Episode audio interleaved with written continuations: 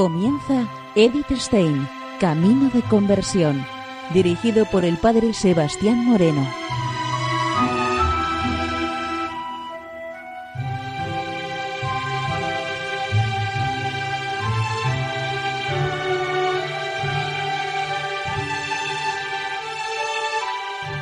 Muy buenos días, nos de Dios. Seguimos conociendo a Edith Stein, Camino de Conversión. En esta emisión de hoy vamos a continuar con la emisión de la semana anterior en donde seguimos conociendo la ciencia de la cruz.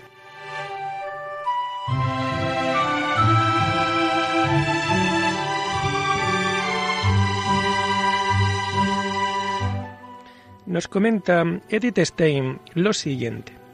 Otras veces prevalece el demonio y comprende la turbación y el horror, lo cual es al alma de mayor pena que ningún tormento de esta vida la podía ser, porque como esta horrenda comunicación va de espíritu a espíritu, algo desnuda y claramente de todo lo que es cuerpo, es penosa sobre todo sentido. Todo esto que habemos dicho pasa en el alma pasivamente, sin ser ella parte en hacer y deshacer acerca de ello. Los horrores pasados la han preparado en gran manera para recibir esto, para purificarla y disponerla con esta vigilia espiritual para alguna gran fiesta y merced espiritual, conforme a la purgación tenebrosa y horrible que padeció y goza de admirable y sabrosa contemplación espiritual a veces tan subida que no hay lenguaje para ella. Los horrores pasados le han hecho receptiva a todo ello en gran medida, porque estas visiones espirituales más son de la otra vida que de esta, y cuando se ve una, dispone para otra. Esto es válido solamente para las gracias que se comunican por medio de los ángeles. Cuando es Dios mismo quien visita al alma, permanece del todo a oscuras y encelada, porque como su majestad mora esencialmente en el alma, donde ni ángel ni demonio puede llegar a entender lo que pasa, no puede conocer las íntimas y secretas comunicaciones que entre ella y Dios allí pasan. Estas totalmente son divinas y soberanas, porque todos son toques sustanciales de divina unión entre el alma y Dios, en uno de los cuales, por ser este el más alto grado de oración que hay, recibe el alma mayor bien que en todo el resto. Estima y codicia un toque de esta divinidad más que todas las mercedes que Dios le hace.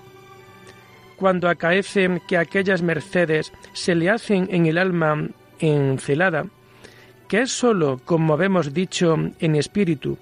Suele en algunas de ellas el alma verse sin saber cómo es aquello, tan apartada y alejada según la parte superior de la porción inferior y sensitiva, que conoce en sí dos partes tan distintas entre sí, que la parece no tiene que ver la una con la otra, pareciéndole que está muy remota y apartada de la una y a la verdad, en cierta manera, así lo está, porque según la operación que entonces sobra, que es toda espiritual, no comunica en la parte sensitiva.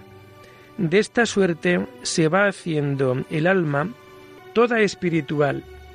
En este escondrijo de contemplación unitiva se le acaban por sus términos de quitar las pasiones y apetitos espirituales en mucho grado.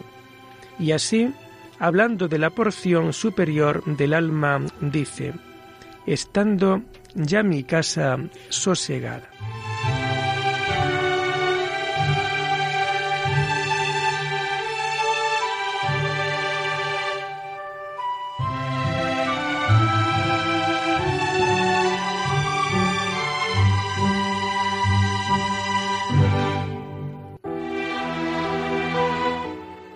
Nos comenta Edith Stein lo siguiente. Con ello quiere decir, estando ya la porción superior de mi alma también como la inferior sosegada, según sus apetitos y potencias. Salí a la divina unión de amor de Dios. Tanto la parte sensitiva como la espiritual han sido atacadas en la noche oscura. Ambas deben, con todas sus potencias y apetitos, conseguir paz y sosiego. Por ello se repite dos veces este verso. Este sosiego y quietud de esta casa espiritual viene a conseguir el alma habitual y perfectamente según esta condición de vida sufre por medio de los actos de toque sustanciales de divina unión. Por medio de ellos el alma se ha purificado, sosegado y fortalecido para alcanzar aquella unión que es el divino desposorio entre el alma y el Hijo de Dios, el cual luego que estas dos casas del alma se acaban de sosegar y fortalecer en uno con todos sus domésticos de potencias y apetitos, poniéndolas en sueño y silencio acerca de todas las cosas de arriba y de abajo, inmediatamente esta divina sabiduría se une en el alma con un nuevo nudo de posesión de amor. No se puede venir a esta unión sin gran pureza. El que recusare salir en la noche ya dicha a buscar al amado, y ser desnudado de su voluntad y mortificado, sino que en su lecho y acomodamiento le busca, no llegará a hallarle. En la dichosa noche fue agraciada el alma con la sosegada y oscura contemplación, que para la parte sensitiva es tan ajena e incomprensible, que ninguna criatura puede ponerse en contacto con ella y apartarla del camino de la unión de amor. Mediante las tinieblas espirituales de esta noche quedan todas las potencias de la parte superior del alma a oscuras. De esta manera no puede percibir nada, ni se entrega a cosa alguna fuera de Dios para llegar a Él. Es liberada de todas las formas, imágenes y aprensiones que son un obstáculo para la unión duradera con Dios. No puede ya apoyarse en ninguna iluminación del entendimiento ni en guía externo para encontrar consuelo o contento, teniéndola privada de todo esto estas oscuras tinieblas.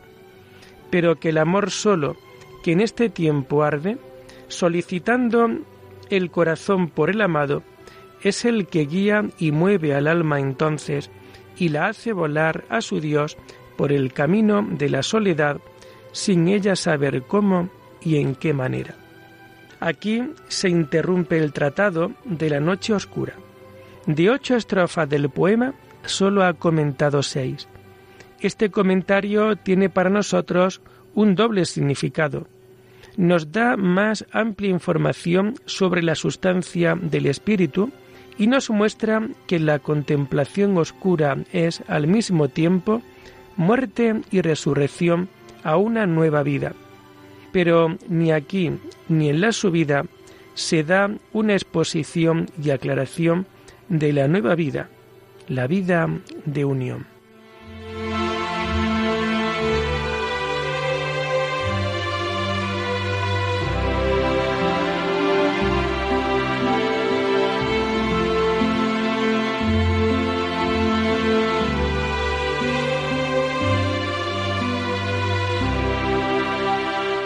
el alma en el reino del espíritu y de los espíritus.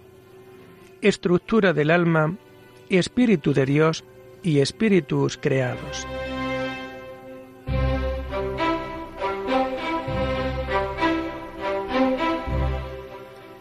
Nos comenta Edith Stein lo siguiente. El alma se encuentra en cuanto espíritu en el reino del espíritu y de los espíritus, está constituida con su propia peculiaridad individual.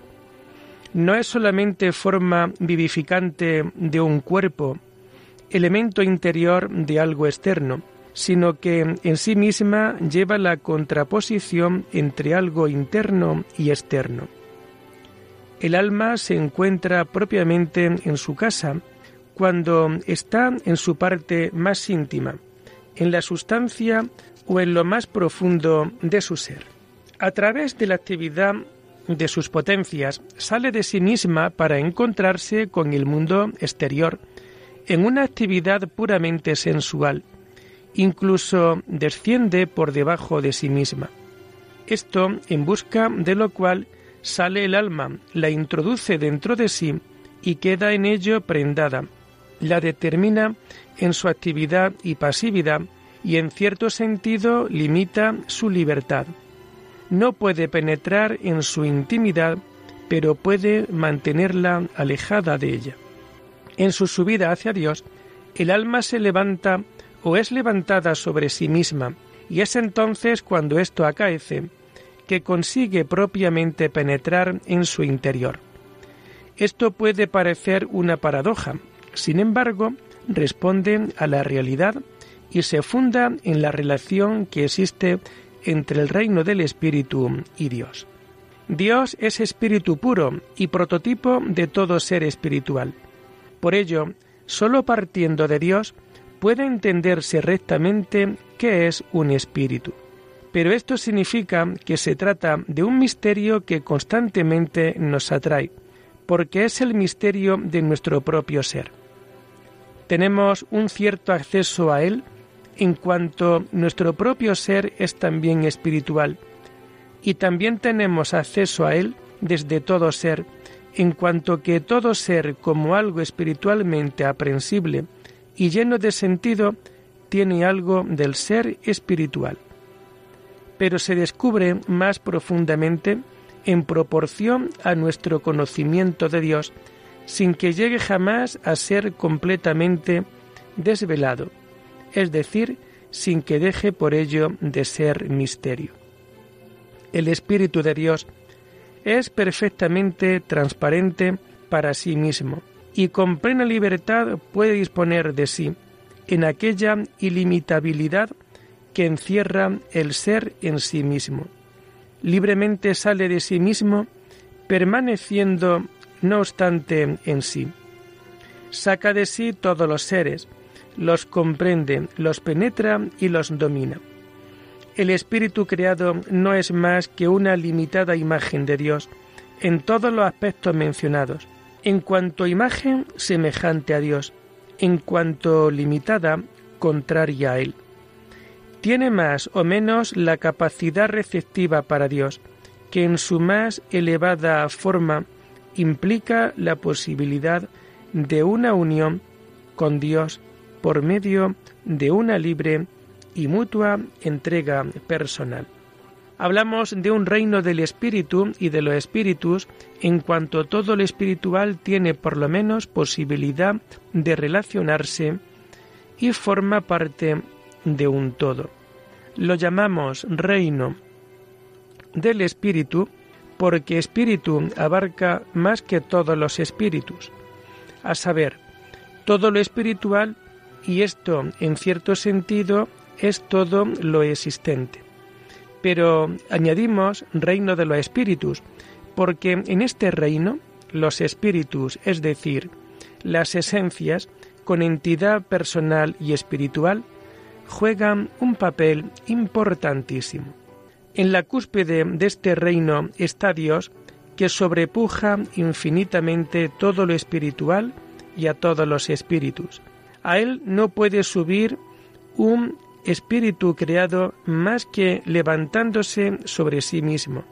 Mas por cuanto Dios da el ser y lo conserva en todos los seres, es Dios el fundamento que a todos sustenta lo que sube hasta él baja al mismo tiempo hasta su seguro lugar de descanso.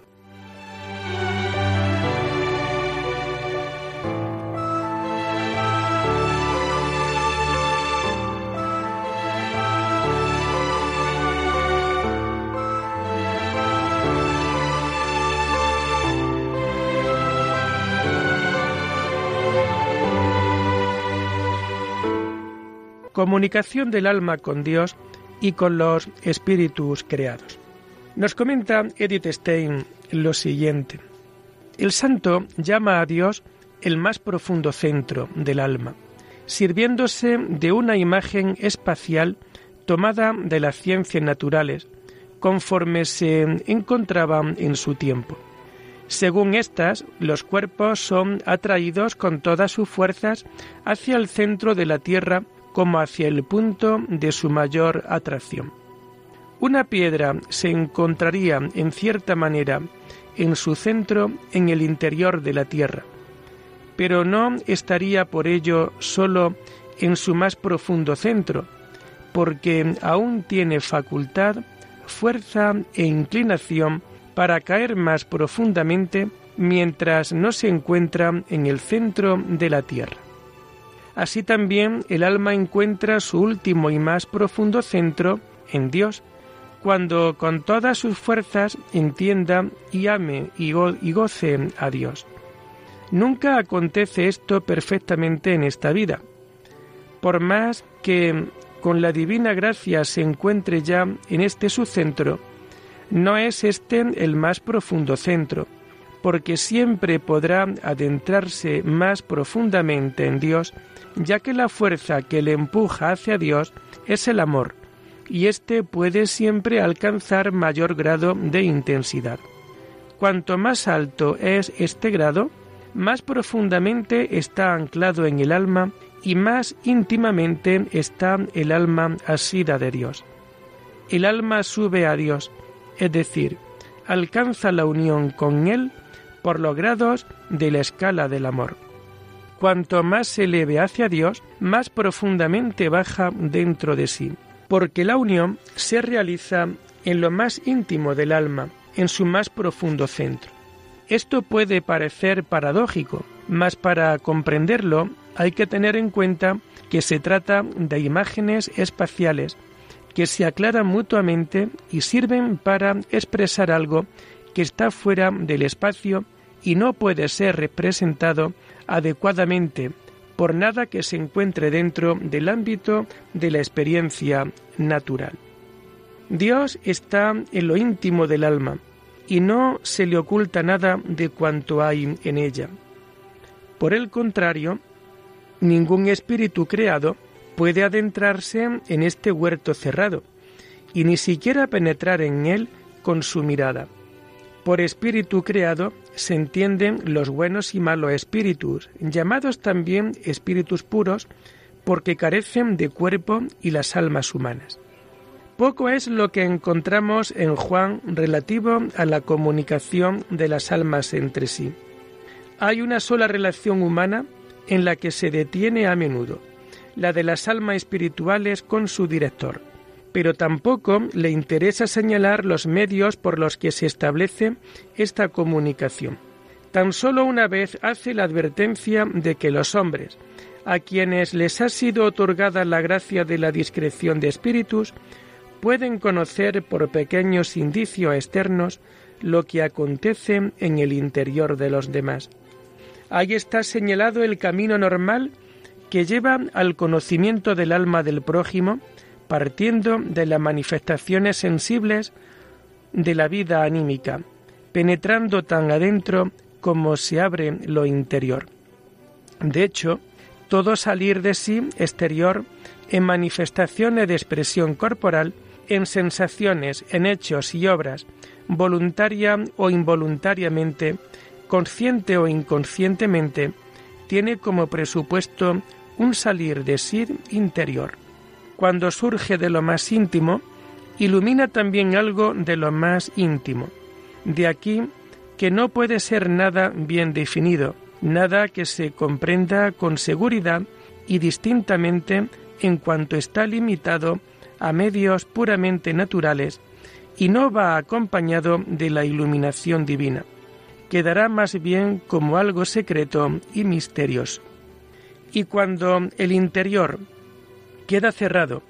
Ninguna mirada humana con sus propias fuerzas puede penetrar en él. El alma no sólo está en comunicación con sus semejantes, sino también con los espíritus puros, creados, malos y buenos. Juan afirma, siguiendo al Areopagita, que al hombre se le comunican las iluminaciones divinas por medio de los ángeles. Con todo, para él no es el único medio de comunicación ese descender de la gracia divina pasando por todos los grados de la jerarquía celeste. Conoce una unión inmediata de Dios con el alma y a ella es precisamente a donde quiere conducirla a las almas. El santo tiene más en cuenta las asechanzas del demonio que la acción de los ángeles. Ve continuamente a los demonios rondando en torno a las almas para desviarlas del camino de Dios. ¿Qué posibilidades de comunicación existen entre las almas y los espíritus puros o incorpóreos? También aquí hay una posible vía de conocimiento a través de formas corporales y otras manifestaciones sensibles. Y esto por cuanto los puros espíritus tienen facultad para entenderse con los hombres, apareciendo en formas visibles o dándose a conocer por medio de palabras perfectibles al oído. Pero es un camino muy peligroso, porque está expuesto a muchos engaños y errores. Se puede atribuir a apariciones de los espíritus lo que no es más que un pequeño de los sentidos o creación de la fantasía. El demonio puede aparecer revestido de ángel de luz para engañar más fácilmente. Y por el contrario, el alma, por temor de tales engaños, también puede rechazar como engaño del demonio o de los sentidos auténticas apariciones celestiales.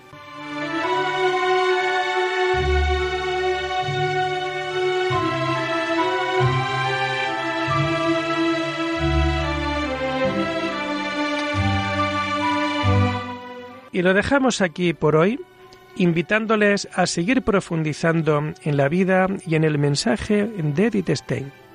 Hasta la próxima semana. Muy buenos días en el Señor.